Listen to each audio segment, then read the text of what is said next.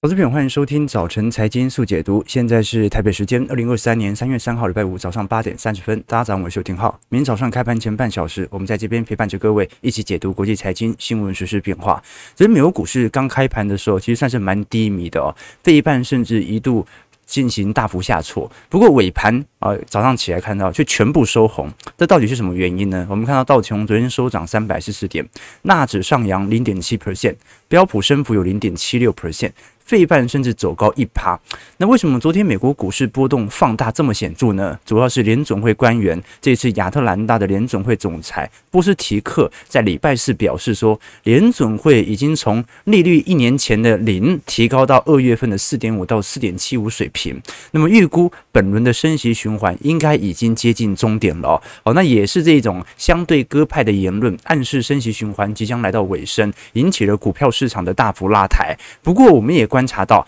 与此同时，许多投行却反而开始压住联总会的升息历程或者升息幅度，在三月份有可能加强。尤其过去两年啊，全球最大空头的亚洲投行野村。则是认为三月份升息两码的几率颇高。那我们到底要如何解释当前整体市场的想象空间？联总会现在不是应该还要持续的放音吗？还是它只是一个单一呃意外的发言呢？我们至少从中长期的角度来做观察。这张图表。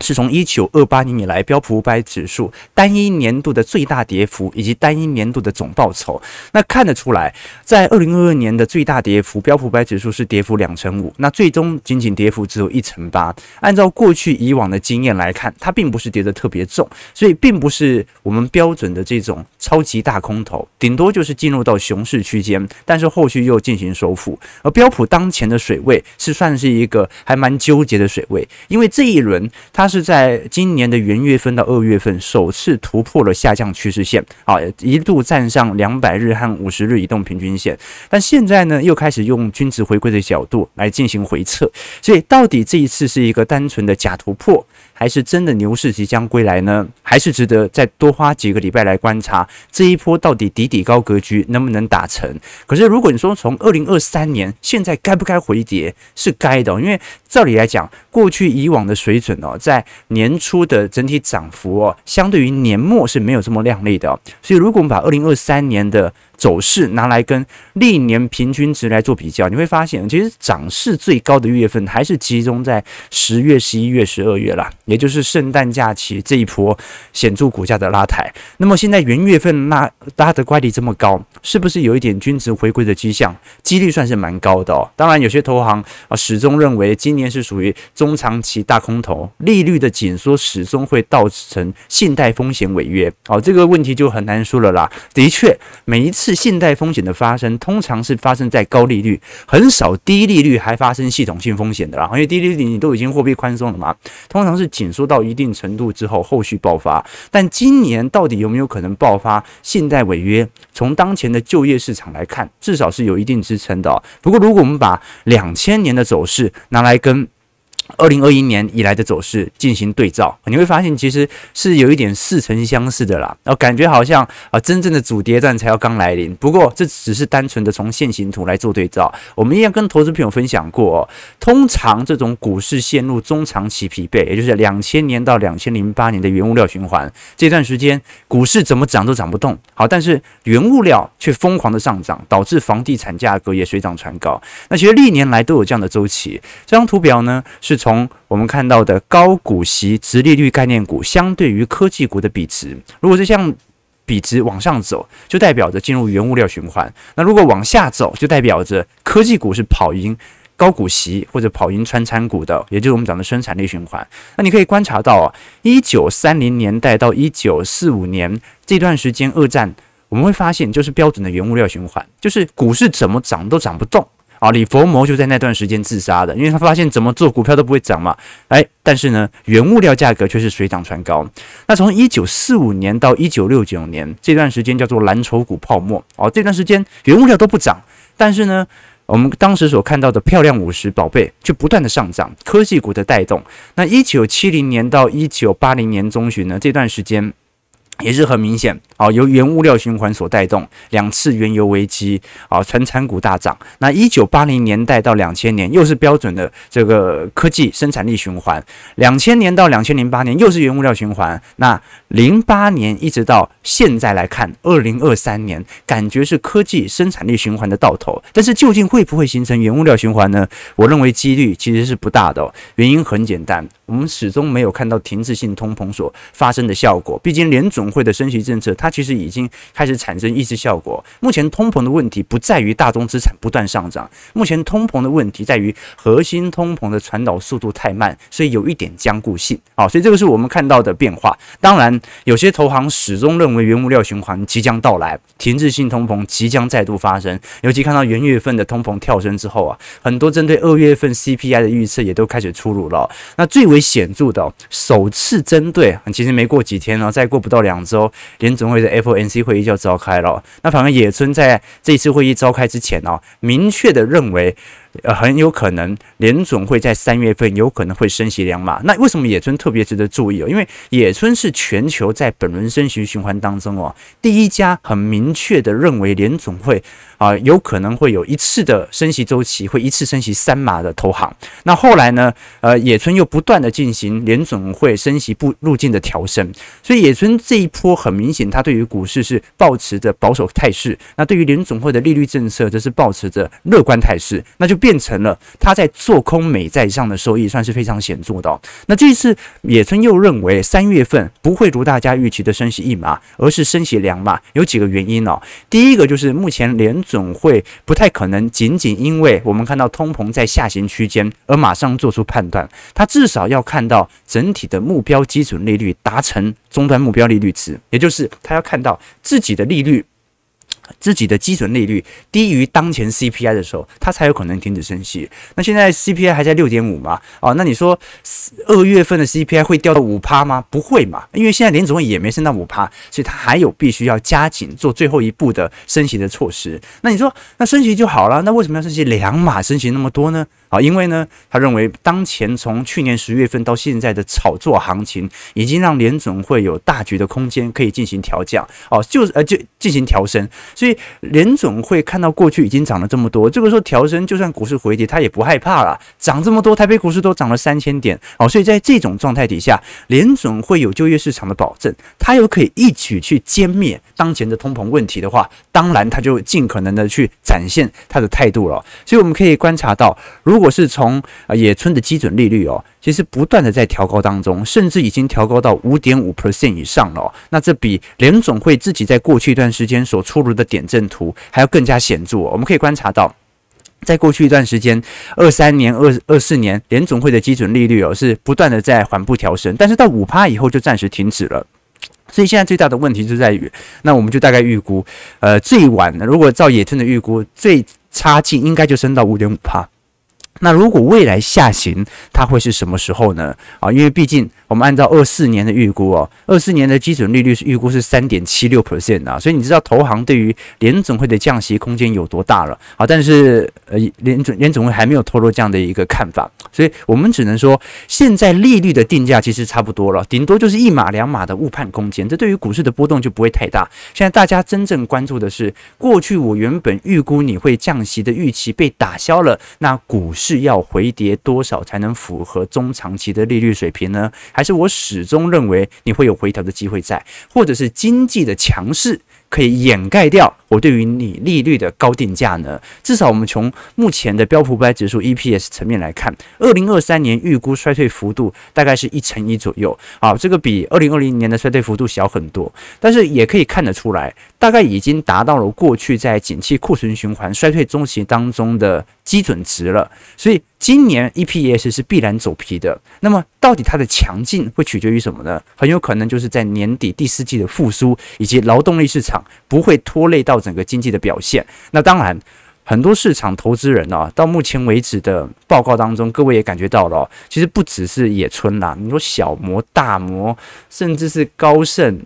美银、花旗，都对于目前美国股市不是特别看好。但是有趣的事情是，东升西降的感觉来了。就大多数投行都针对中国股市进行评级调高，所以这个时间点针对中国股市的观察也特别重要了。那我个人认为，他这样的看法是有依循周期的。但是，一旦看好中国股市哦，对于美国股市，它就不会是看长熊，就不会是系统性崩盘。因为目前针对中国股市的看好，其实就是认为中国在全球的经济地位当中，它属于领先指标哦。通常是中国先行复苏之后，才会慢慢的传导到消费端，这也很好理解嘛。你就把它想象成中国大部分都是生产者，美国、欧洲大部分都是消费者。那如果生产者愿意多生产，生产者的经理人采购指数半成品变好了，好转了，那这个时候它就会生产比较多，也就是未来的需求它预估会复苏嘛。所以我们可以观察到，最近像是汇丰啊，或者是高盛、大摩、小摩，都针对中国股市进行评级调升。那如果我们从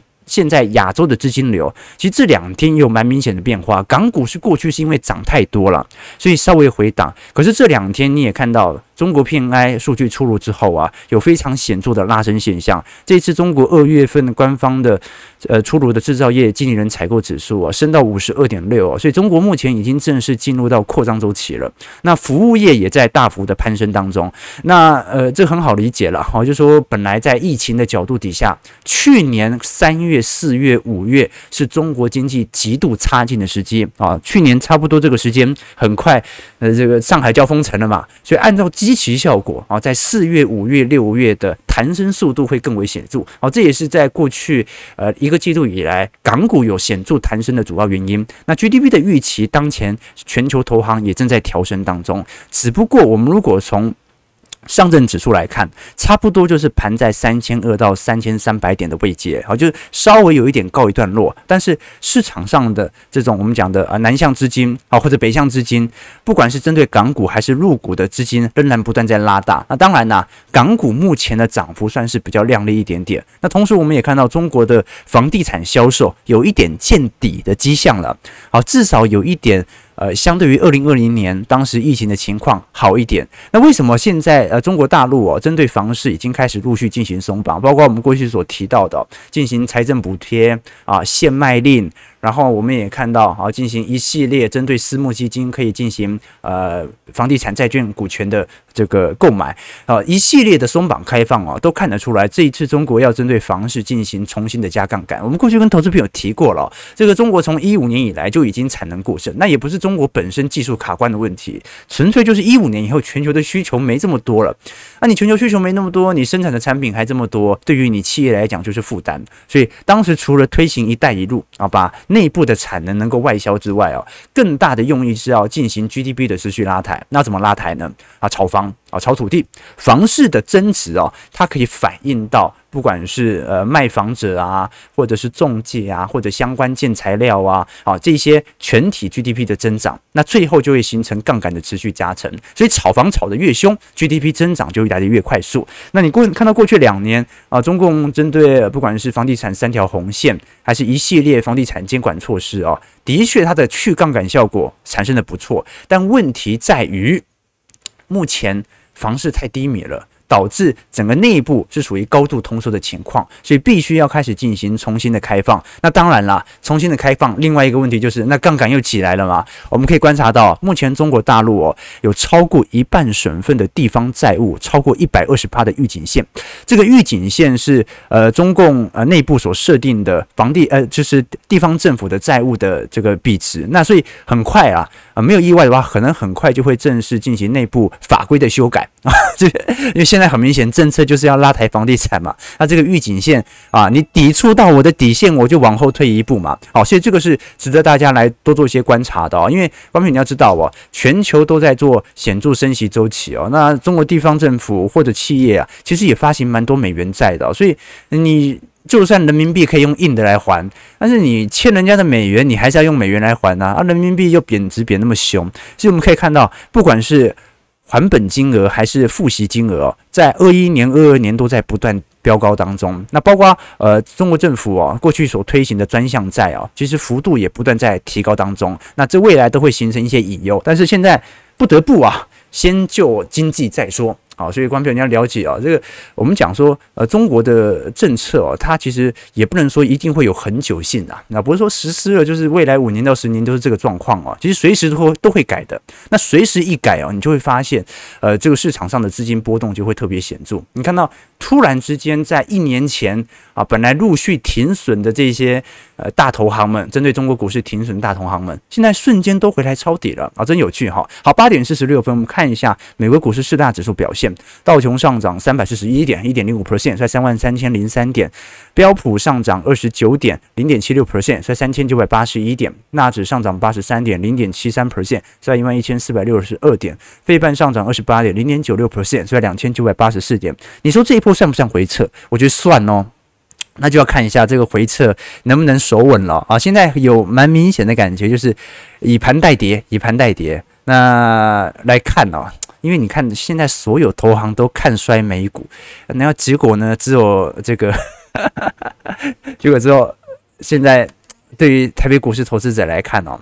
也是只有台北股市现在是完全的看空美股，那是台北股市的内资或者寿险业或者投信哦，反而是看多台股的。所以目前全球的筹码面其实是有一点混乱的，你就可以了解到，过去我们常跟投资朋友分享的，市场共识一致的时候，股市不是大涨就是大跌；市场共识不一致的时候，就盘啊盘到有一方的趋势开始出现。OK，好，所以我们今天还是稍微梳理一下整个美国股市和中国股市的概况啊，那也顺便跟投资朋友宣传。啊，其实我们在整个资产投资部位当中哦，你可能在本波的。股市拉升的怪力当中，会觉得特别无聊。你标标准浩哥周期投资者嘛，无聊是正常的啊。科斯托兰尼说过，买股票的时候要有想象力，卖股票的时候要有理性和现实。那中间呢？啊，中间要学会睡觉。而且睡觉的时间是最长的哦，所以呃，左侧交易者在股市反弹当中，你就看着自己的资产绩效慢慢的推升就好了啊，不要手痒痒，忍不住哎，觉得现在不买，以后会不会买不到了啊？这个金钱会被挥霍光哦，你要也要了解清楚哦，金钱有一天大举的财富离开你哦，我我的观察啦，大部分都不是因为消费，而是因为投资，就时间被浪费掉哦，并不是因为玩乐。是做了大量自以为正确，但实际上毫无价值的事情哦。这是格雷厄姆格雷厄姆说的。格雷厄姆就巴菲特老师哦，他说：“你想想看哦，这个你对于那些有钱人来讲哦，他其实东花花西花花，每天寻欢作乐，那些钱也花不光的。但那些真正的有钱人，他们是怎么陷入到破产边缘的？因为投资。”好，所以各位朋友，投资这个问题远远比你消费还要来得多，好，这是特别重要的，好不好？好，你看，尤其哦，就做父母的也要做好榜样啊。这有很多这个父母啊，这对小孩的花费可能斤斤计较，自己投资啊也是追高杀低嘛。好，所以我之前跟投资朋友分享嘛，孩子不会成为你希望的样子，他会成为你的样子啊。啊，就是呃，过去我曾经跟投资朋友分享嘛，就是说这个我们。孩子出生的时候，父母在孩子身上啊，会看到很多的可能性，所以很多父母会给孩子买这个买那个啊，然后觉得他未来可以功成名就啊，成为大学教授，成为医师，成为律师哦。但你要知道，这种过高的想象和期待对孩子不公平嘛啊，因为我们就没有那样的优点，那你凭什么要求孩子事事要完美啊？所以就认清事实而言，这个世界上百分之九十九的人就是普通人。大部分人都不会富甲天下，也不会成为社会名人，也不会被写书写入史书啊。我们这一代人如此，下一代人也差不多。那你现在最大的烦恼，就是你下一代人，你的孩子最大的烦恼，你的烦恼是什么？啊，缺钱嘛，啊，对不对？啊，投资嘛，啊，为什么要被套？对不对？就大家都想这个问题，所以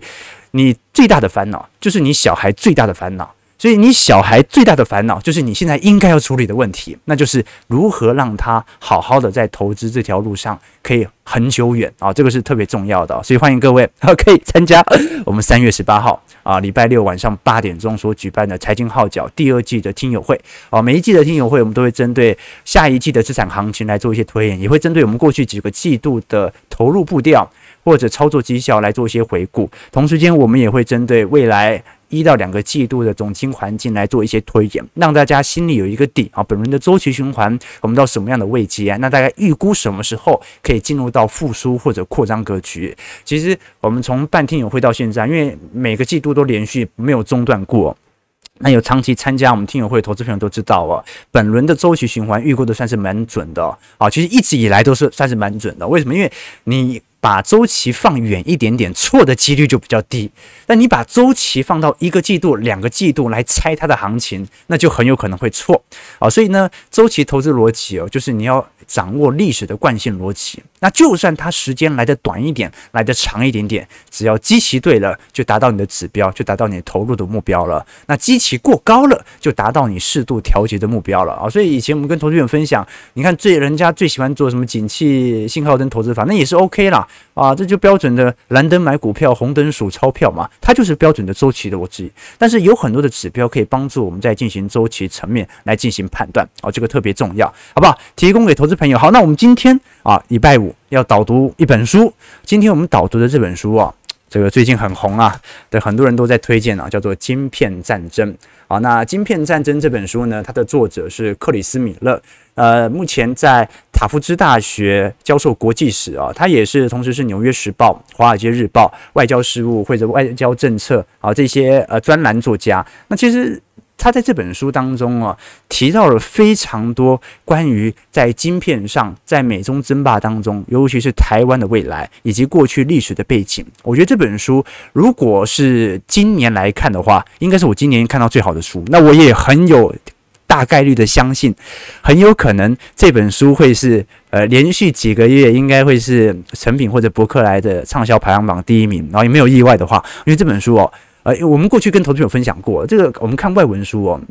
像我平时也不太看外文书的，为什么？因为虽然看得懂，但看的时间花太久，所以还是看中文书居多。那过去我们看外文书最大的问题就是什么？翻译的不好，或者翻译的人不是本科的，所以你根本就不知道他在翻什么。以前很常有这种书嘛，那什么快思慢想啊，看怎么看就不对。这本书翻的真好哦，所以我特这本书我更喜欢的是他的译者啊，啊叫做洪慧芳啊，他是台湾大学国际系毕业啊，美国伊利诺大学的 MBA，那以前呢他任职于花旗，现在是专职译者啊，所以啊。进过投行的啊，所以那现在来翻译哦，所以我才觉得，哎，这本书怎么写这么好？原来是翻译翻得很好。好了，那《晶片战争》这本书哦，很明显，它就是来聊在晶片从二零二零年带货潮以来，美中争霸后续所引发的一些效应啊。这个有一个故事是这样的哦，呃，最近的呃德国之声里面的这个报道哦，他说现在有一位德国的高级轿车买主啊，惊觉的发现哦。在德国，现在有很多的车款的座椅啊，居然不是电动的。他就跟自己的同好分享，哎，以前这个我们看到不是现在电动车大部分的这个座椅都是电动的吗？怎么会变成手动了呢？原因很简单，因为二零二零年以来，全球都在缺车用晶片。那么，如果你要等所有车用晶片到达的话，那么有很多车都无法组装成功。所以你会看到啊，在德国有很多的呃新车款，二一年、二二年的新车款啊，居然没有。电动的这个呃电动座椅啊，这个是第一个问题，所以我们就可以了解到，从德国之声这件问题为什么会衍生到全球都在吸引台积电。来进行设厂，我们包括看到美国亚利桑那州目前正在针对先进逻辑晶片。这一次，呃，美国的设厂虽然占台积电产能是不到三趴，但问题是对于美国，尤其是格罗方德后续的军用晶片的制程有极大帮助。我们都很清楚，格罗方德目前仅仅只有做成熟制程。那么德国的车用晶片啊，德勒斯登目前也在跟台积电商议当中，看什么时候可以到欧洲来进行设厂。那目的就是要帮助德国。车用晶片本土化，中国的南京厂啊，目前的产能比例是不断在缩小当中，因为它一直没有扩产嘛。啊，目前啊每个月大概大概四万片左右。那台湾现在还是全球最先进制成的啊，不管是呃量产还是封装制造地。日本的部分啊，也是针对车用晶片。所以这本书其实花了非常多的时间来跟大家叙述台积电目前的晶片布局以及各国的需求为何。尤其这本书当中特别提到的有趣的是半导体的。历史啊，他说半张忠谋在半导体的历史地位太重要了。那过去我们一直跟投资朋友分享过，你看台湾是首先推出这个呃我们讲的呃半导体代工商业模式的，就专门只进行半导体代工啊，其他品牌不做。那那个时候就在吵啊，到底最先提出的是联电的啊这个曹兴诚，还是台积电的张忠谋呢？那这本书给了答案。那他找到答案的方式哦，是一九七六年的时候，他从德州仪器当时的资料库的内部文件看到了，哦，发现啊，那个呃这本书的作者嘛，Miller 看到德州仪器内部的文件啊，上面写说台积电的张忠谋首次提出了半导体专业代工模式，好，这个也是当时美国厂商开始知道哦，台湾有这项服务哦，那我们也可以观察到，其实过去的简报就长这样吧。啊，就是拿一片纸，然后对照上去就可以做投影哦。以前的简报都是用手写的。啊，当时在呃这个民国七十四年啊，啊张忠谋首次开始推出一系列的超大型机体电路制造。那后续我们也可以观察到，在整体台积电的发展当中哦，其实遇到非常多的问题啊。当时我们可以观察到，其实在全球的半导体制程当中哦，最先领先的是属于这个日本市场了。哈，就是说在一九。呃，九零年代以来，半导体制成主要集中在日本。再来呢，是属于啊美美国有适度的回归，因为美日贸易战嘛。后续呢，在二零。一四年以来都是由三星进行主导，一直到一五年、一六年以后，台积电才慢慢的超越。所以，首先要了解的一件事情是，按照整个半导体的周期表现啊，台积电不代表着会做很久性的领先，因为半导体的周期逻辑，它的呃弯道超车的这个速度算是蛮快的。只要大家拥有先进制程相关的技术哦，即使目前还没有极高良率哦，都还是有可能未来有超车的迹象在。要不然，当时台积电就不会这么快的超过联电，呃，超过这个三星了嘛？但最大的问题在于，全球目前的半导体逻辑已经不是集中在成熟制程晶片上。原因是因为成熟制程很快在二零二五年就会进入到红海市场。过去我们跟投资朋友提过，现在全球的先进制程晶片当中，产能台湾大概占七成八，二零二五年预估就会下滑到六成九。韩国从两成一下滑到一成八。那美国呢，是少数从零大幅增长到十二趴。不过不用特别。担心，因为大部分美国的先进制程产能主要还是集中在台积电和三星，所以大部分的营收会汇回台湾，那就要看一下到时候的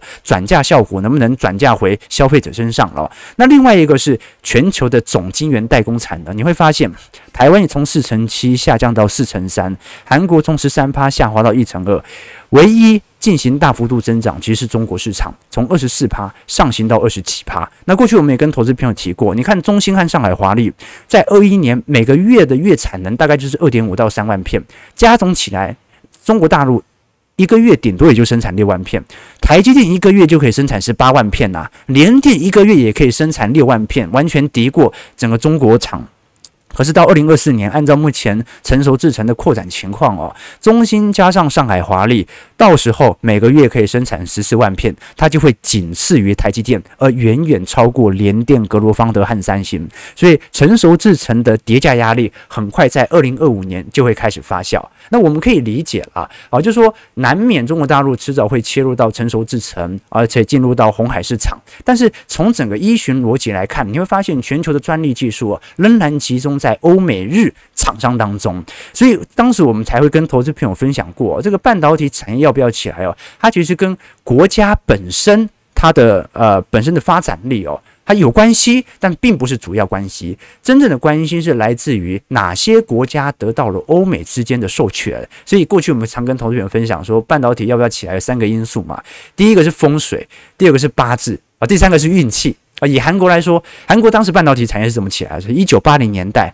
三星第一代创办人林秉哲他说要搞半导体哦，韩国政府说这很难呐、所以他呢就到处去收购美国的专利公司，加上当时韩裔啊韩籍的美国科学家啊。韩籍的韩裔的美国科学家刚好就成了。那张忠谋也是一样，张忠谋本来在德州仪器啊，台积电本来要做记忆体的啊，结果曹新成这个想到曹新成拿给经济部一看，哎，半导体感觉不错。那加上我们当时也知道嘛，张忠谋自己在专访有特别提过，张忠谋是怎么回来台湾的。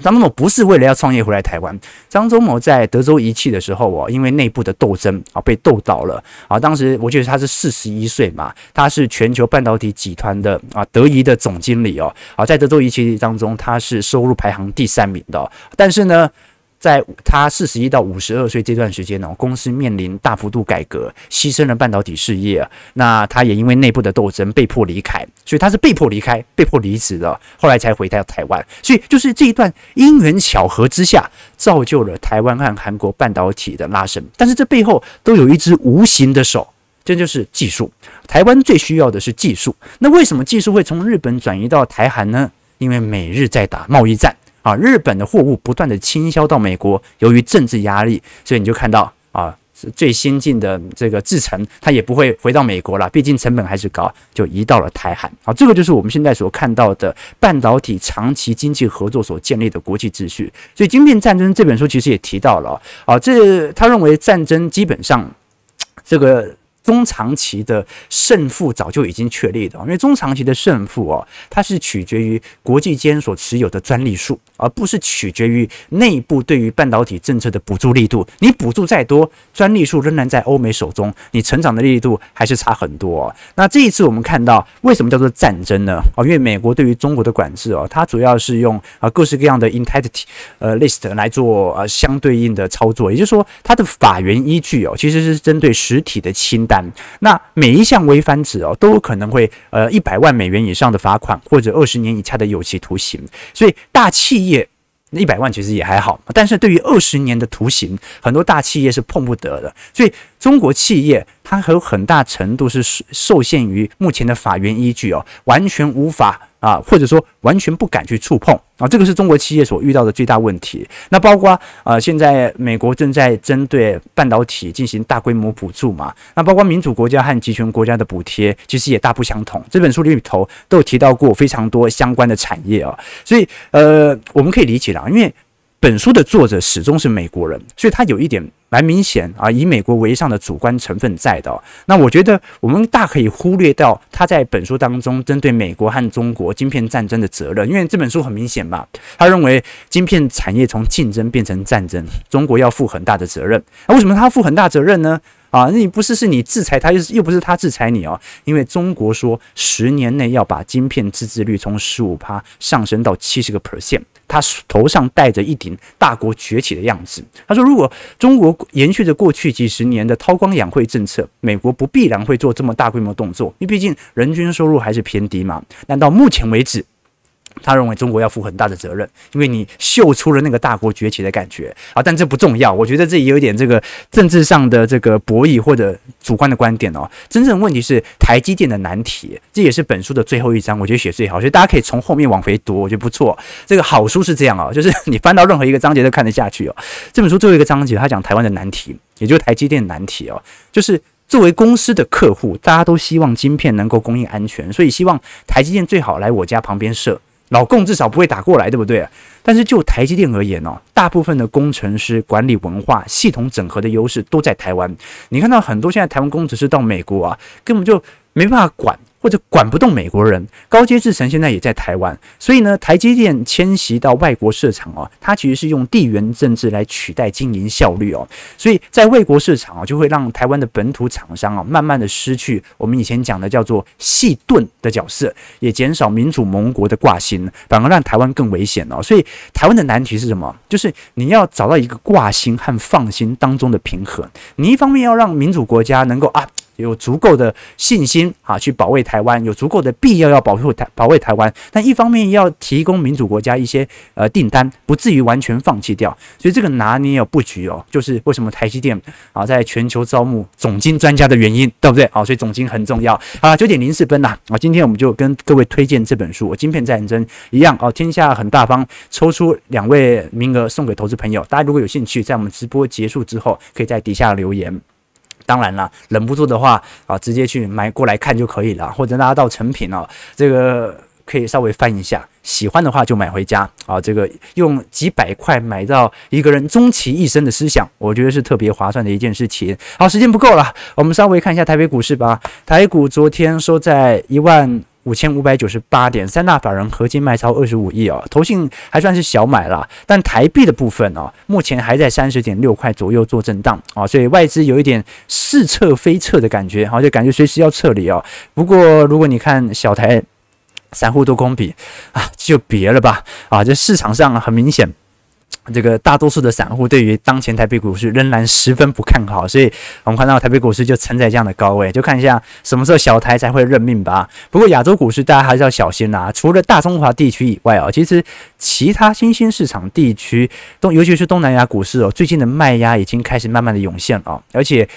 短期内好像有一点跌破两百日移动平均线的感觉，所以值得大家来多做一些留意啦。那就是到底这次中国的复苏会不会带动整体啊大中华地区的反弹，还是说仅仅就是昙花一现？尤其今天我们聊到的联总会官员的放歌。啊，同时间呢，又看到野村大举压码，三月会升息两码。现在市场消息很乱嘛，啊，对不对？但是呢，市场越乱，盘整的几率就越高。只有市场共识完全一致的时候，才会有大涨大跌。那也许这种状况才可以趁机把利空给释出，尝试的进行彻底嘛。OK，我们看台北股市上涨九十五点，预估量能两千五百亿，收在一万五千六百九十二点啊。好像每股市每天就这样嘛，就是散户你只要看空，我就盘在这样的位阶，盘到你受不了，对吧？早上九点零六分，如果喜欢我们节目，记得帮我们订阅、按赞、加分享。先预祝各位周末愉快，那我们就礼拜一早晨财经速解读再相见。祝各位投资朋友开盘顺利，操盘愉快。